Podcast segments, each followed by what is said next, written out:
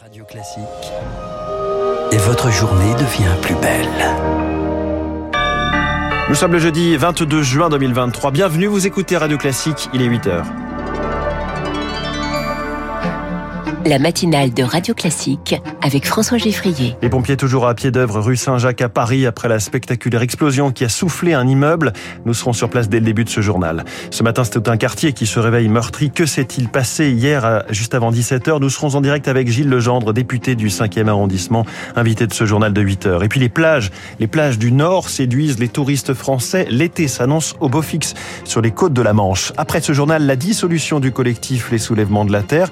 Décision juridique logique ou bien est-ce de la politique? Ce sera l'édito politique de Guillaume Tabar à 8h10. Radio classique. À la une, Lucille Bréau, le quartier latin sous le choc après la violente explosion de la rue Saint-Jacques. Explosion d'origine inconnue qui a soufflé un immeuble juste avant 17h hier soir. Bilan 37 blessés, dont 4 graves dont le pronostic vital est engagé. Il n'y a plus de recherche dans les décombres ce matin, selon Emmanuel Grégoire, le premier adjoint à la mairie de Paris. Augustin Lefebvre, on vous retrouve sur place. Les pompiers sont toujours à pied d'œuvre rue Saint-Jacques. Oui, trois camions sont arrivés peu après 7 heures. On surveille, m'a confié l'un des soldats du feu. 70 véhicules de secours ont été déployés hier. Les recherches ont continué toute la, toute la nuit. Vous l'avez dit, la dernière personne recherchée était en fait à l'hôpital. Ce matin, il y a toujours des morceaux de verre dans les rues adjacentes. Certaines vitrines ont explosé. Les riverains sortent leurs chiens ou vont travailler encore sous le choc de l'explosion. Certains n'ont pas pu rentrer chez eux hier soir. Des bâtiments sont trop fragilisés. Ils ont été pris en charge par la mairie du 5e. Aujourd'hui, elle met en place un accueil juridique et psychologique ainsi qu'une cellule téléphonique. Les enquêteurs de leur côté vont maintenant devoir confirmer qu'il s'agissait bien d'une fuite de gaz comme le laissent penser les premiers témoignages. Je viens de parler avec la personne chargée du ménage dans le bâtiment effondré. Elle décrit un bâtiment qui a été entièrement rénové il y a quelques mois sans aucun problème. Augustin Lefebvre en direct de la rue Saint-Jacques à Paris. Enquête pour blessure involontaire par violation d'une obligation de prudence et de sécurité a été ouverte. Bonjour Gilles Legendre. Bonjour. Député Renaissance du 5e arrondissement de Paris, merci d'être en ligne avec nous sur Radio Classique. Quelles sont d'abord les dernières nouvelles que vous avez des blessés ce matin? Eh bien, écoutez, pour l'instant, nous savons qu'il y a quatre blessés en urgence absolue. Et lorsque j'ai quitté tard hier soir les forces de police et euh, les personnels soignants, il y avait quand même une ou deux personnes dont l'état suscitait une très très vive inquiétude. Mais depuis hier soir, je n'ai pas de nouvelles plus précises. Nous sommes évidemment dans l'attente impatiente d'être rassurés sur euh, le sort de ces quatre personnes. Mmh. On s'inquiétait aussi des personnes portées disparues. Ce matin, le premier adjoint à la maire de Paris, Emmanuel Grégoire, annonce qu'il n'y a plus de recherche dans les décombres, ce qui est plutôt de nature rassurante.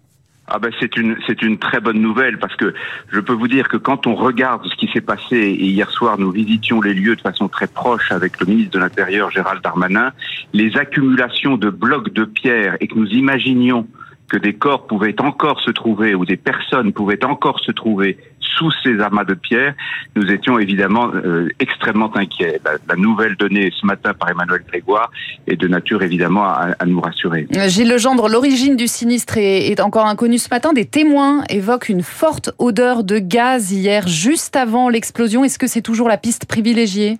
Écoutez, moi je ne suis pas enquêteur, je n'en ai ni la fonction, ni la responsabilité, ni surtout les qualités, ni les compétences. Je crois qu'il faut que nous soyons encore un peu patients pour savoir exactement ce qui s'est passé. Mais aujourd'hui, la priorité est évidemment que les personnes euh, qui sont au bord euh, dans une santé extrêmement préoccupante puissent euh, ben, s'en sortir.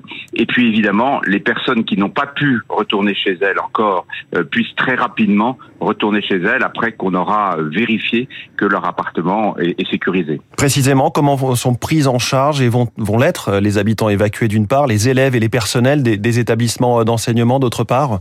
Écoutez, en ce qui se concerne les élèves et les personnels, évidemment, il va falloir s'en occuper, mais l'urgence, c'est évidemment les habitants.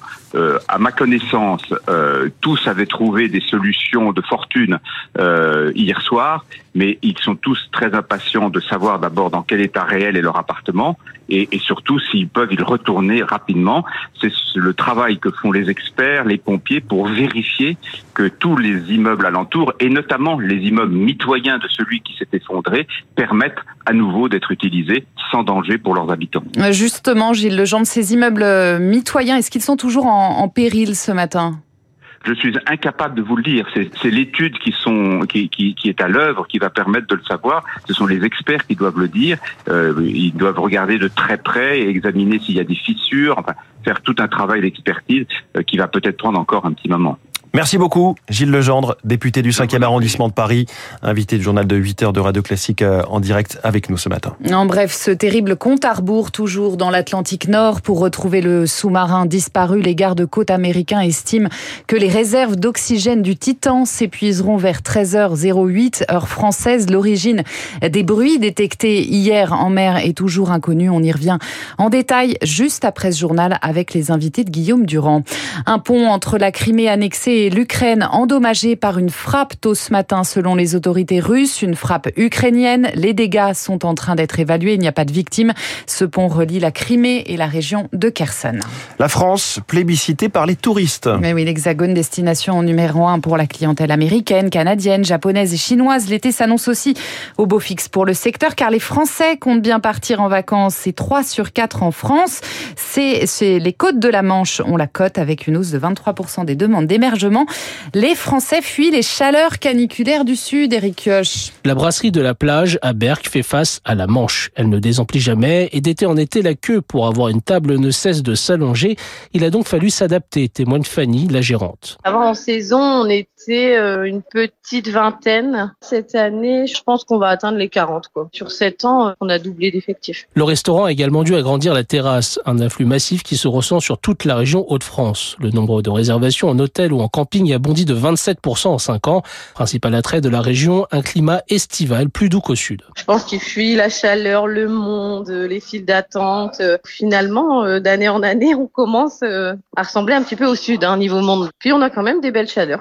Même constat dans la baie de Somme où Max est guide nature. Pour lui, cette explosion du tourisme est autant une opportunité qu'un objet d'inquiétude. On passe de 3000 habitants en janvier à 40 euh, 000 au mois de juillet. Quoi. Quel impact sur l'environnement? Il y a des seuils de fréquentation qui, à un moment donné, euh, nous font basculer vers des surfréquentations sur tourisme. On commence à arriver dans la zone rouge. Quoi. Autre conséquence, l'explosion des prix de l'immobilier, plus 25 à plus 45% en 5 ans sur les zones les plus prisées du littoral, avec une multiplication des résidences secondaires et des locations saisonnières. L'éclairage d'Éric Kioch pour Radio Classique. Vous allez peut-être voir apparaître des petits rubans verts un peu partout aujourd'hui. C'est la journée nationale de réflexion sur le don d'organes. Toute personne qui ne s'inscrit pas sur le registre des refus et donneurs automatiques. Il est donc très important d'en parler autour de soi, selon Thierry Gesson. Il est le président de la Fédération France Greffe Cœur Poumon et il a reçu une greffe de cœur lui-même il y a 18 ans il faut en parler, il faut en parler à ses proches, dire voilà ma propre décision.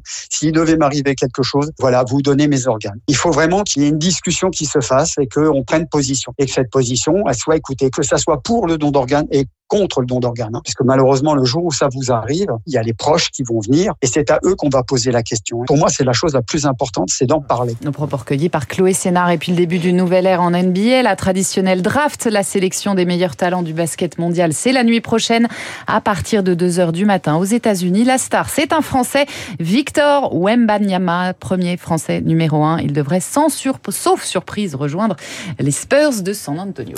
Merci beaucoup Lucille Bréau, c'était le journal de 8h de Radio Classique. Les deux Guillaume sont donc dans le studio de Radio Classique. D'abord l'édito politique de Guillaume Tabar. Ah, ce tabac. Dans un instant. Et puis l'autre qui dit Ah, ce tabac. C'est Guillaume Durand pour Ah, les stars de l'info. Euh, Guillaume, vous recevez deux experts des sous-marins et oui. des recherches au fond des mers. Bah écoutez, c'est un suspense intenable. Si on lit les journaux ce matin, évidemment, l'espoir s'amenuise puisque les, ressources en oxygène devraient euh, diminuer d'une manière considérable aux alentours de 13 heures aujourd'hui. Alors, nous avons le contre-amiral Marion qui sera là. C'est un ancien commandant de sous-marins nucléaires et de, de l'escadrille des sous-marins d'attaque. Et Michel Lourd qui connaît très bien l'Argelais. Il est conservateur général du patrimoine, directeur du département des recherches archéologiques subaquatiques, etc., etc. Membre de l'Académie de marine. Il connaît bien ces problèmes. Il y a des articles dans le New York Times ce matin montrant que justement le Titan n'est pas quand même un exemple de sécurité absolue. Il y a tellement de détails importants euh, dans cette affaire que je ne vais pas vous les donner maintenant. On va les donner dans cinq minutes, juste après justement euh, l'édito politique de Guillaume Tabar. Car c'est une affaire qui est à la fois passionnante, intrigante, historique avec le Titanic, mais en même temps assez tragique.